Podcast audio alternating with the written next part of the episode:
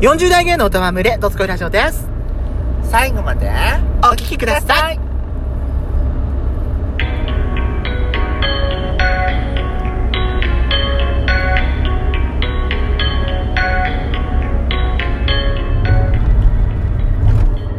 よしことペソコのどつこいラジオ。皆さんおはようございます。こんにちはこんばんは。この番組は40代キャッピリおじさん芸がトークの瞑想街道を喋り倒して荒らしま荒らしまくる破壊派ラジオ番組です。今夜もぶりっ子のハートをわしづかみさせていただきます。なお今回はドライブ中の収録です。ロードノイズが入りますがご容赦ください。ということで改めまして収録配信型トーカーの嵐山シスターズです。今回水曜日ということで、えー食べ物に関した曜日となっておりますけれども今回ですね12分間グルメチャレンジのコーナーをお届けしたいと思います、はいえー今回テーマですねはい発表いたしますはいどうぞ冬の漬物うんはいは冬の漬物ですいはそこが肝ですい、うん、冬の漬物ねはやっぱさいはこっちってまあこっちっていうかほら日本全国的にまあ最近は、うんまあ、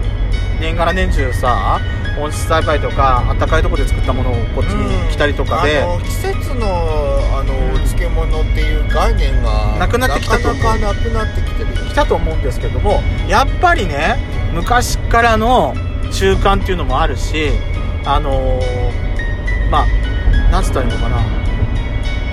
雪が降る前までにこっちの方だとね雪が降る前までにそのお野菜とかを収穫してそれを冬の間雪が降って畑に畑から何も取ることができない間あのー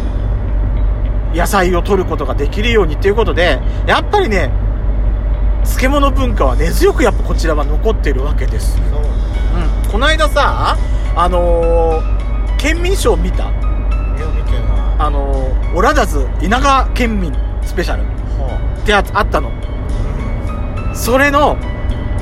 あ冬の入り口っていうか秋の光景よく見る光景これじゃここは私らのとこじゃよく見慣れた光景ですっていうやつがはあ庭っていうか家の軒先とかに漬物にするために野菜が干してあるあーよく見る光景でしょそうだねうちもよくやってるけどたくあんするために大根を葉っぱのところで結んであの洗濯物洗濯物干したみたいなところにこう引っ掛けたりとかはいはあの制裁の葉っぱを引っ掛けたりとかさよくやるじゃないいそうそうそうあれはやっぱりこちらじゃいやよく見る光景だし私はね別にそうあんまり気にしないで見て住んでたんだけど、まあああるなみたいな感じでしょ全然気にならなかったそうそうただただあのうちの母の兄弟が結婚する時にねはい関東から旦那さんが「この君の生まれた実家が見たい」って言って来たのよはでその時に空港から降りました、はあの空港からばあの車に乗って移動中君の田舎では大根しかないのかっていう くらい大根が干してあったのが印象的だったそうあです、本当にうんあれはもう普通だけどねあれは干して水分飛ばしてあれでしょそうそうそつけやすいようにうまあそういうことですやってるだけでしょ冬の漬物やっちゃん何が好きですか冬って言われるとねどういやもう代表的なとこはさ白菜何種類かありますよやっぱり白菜でしょ白菜漬けでしょあとまあたくあんでしょせ生菜とか正座漬け正座漬けうちは正座正座漬けあほらよ生くさ菜って言っても正菜ってさこの間だからあの県民少女も言ってたんだけど正菜漬けって言ってつけてんの多分ここら辺なのおみお漬けって言った方がいいあのおみ漬けも違うあらおみを漬けはだってあれでしょ味噌汁でしょあそっか、うんあのまあ青青っぱせそうね青い菜っぱの菜って書いて正菜なんだけど、あのこれだと制裁なんだけどあの例えば場所変われば例えば長野県あたりだと野沢菜よそうねねそういうところ変わればその野菜の名前も変わったりするんですけども、はいやっちゃん今回さ声を大きめに喋ってもらいたいのああそうね周りがちょっと雑音入るから、はいはい分かったそこ注意してね、はいあのー周りでそう野沢菜だったりとか、はあそういう系統のはあお野菜、はであのー野沢菜ってちゃんと食べたことってあるな野沢菜おむすびとかなんかさそういうさ野沢菜ふりかけみたいなのはであるけど、野沢菜をちゃんと漬物として食べたことがないのよ考えてみると私いそうねないかも野ね沢菜ってさどこ葉っぱのどこの部分た葉っぱっていうかお野菜のどこの部分食べるのえ先の方じゃない先の方茎はやっぱ食べないのえわかんない分かんないよねそのあたりね制裁はさう茎も食べんじゃんんそうねね食べる食べる柔らかいくてあ葉っぱの部分とあと茎の部分もちょっと分厚いあれ今日食べたさあの漬ー物あのうんあの定食屋さんで食べたお漬物だってあれ白菜でしょ白菜と柚子が入って柚子入ってた柚子入ってたよ、本当？うん、あの浅漬けうんそうまあ柚子が入ってるとなんか季節を感じないなんか柚子ってなんか寒い時にて,、まあそうねっていう感じがしない、そうねあれ違うかないやそうよそうよだよね柑橘類自体だって基本はだって冬の寒い時期ってうん、なんかあの柚子が入ってるとなんかあなんか寒い時期のお漬物かなって思っちゃうそうねでもうちは白菜は柚子は入らないあとはなんか千枚漬けとかあ違うかなそれ千枚漬けはうち作んないよ千枚漬けはだってどっちかというと京都じゃないうけそうねちは千枚漬けはあんま作ったことないまあ大根かかぶあれかぶじゃないかぶなのか かぶの漬物美味しいんだ美味しいよ私ねあうんかぶ正直二十歳過ぎるぐらいまで食べられなかったのへえかぶのお味噌汁もダメだったのはかぶの漬物もダメだったのあへえ食感が好きじゃなかったんだけどは多じゃあ分最初に食えるようになったのって、あうんサラダカブって知ってるえー生のままでも食べられるカブはあはそれをサラダかなんかでサラダみたいにしてこれ食ってあはあそれっ食ってててもらラっデたィのッシュみたいなやつラディッシュと違う違う違う違う違うあれはだって大根じゃないサラダはああ20日大根みたいなはいはい食感じゃないはカブだからちょっとほらちょっとシャキっていうよりさいうんでサクニャっていうッ感じサクって感じじゃないうんはでもサラダクブ初めて食べさせてもらってあでもあれ食べたのね多分春ぐらいの時期なんだけど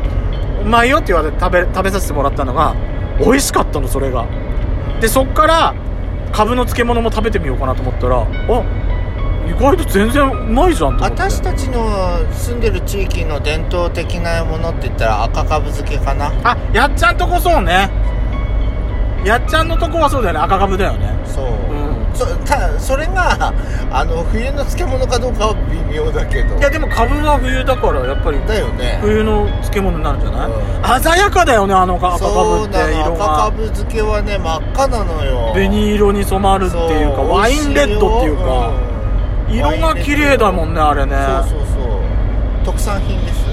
あれってあれなのね一応伝統野菜なんだもんねそうそうそうそうあっちのねな春か夏に野端焼いてそんでああ焼き畑だもんねあっ焼ちきは畑やねってやるっていう話ですけど冬の漬物はやっぱりさ保存を効かせるための保存を効かせるためにさねしょでも最近そこまでしょっぱい漬物ってあんましなくなったと思ううんねないと思うえねあだからうちさ、白菜冬漬けんじゃないはい冬になるとそのなんちゃってキムチが出てくるのよへ白菜漬けに上から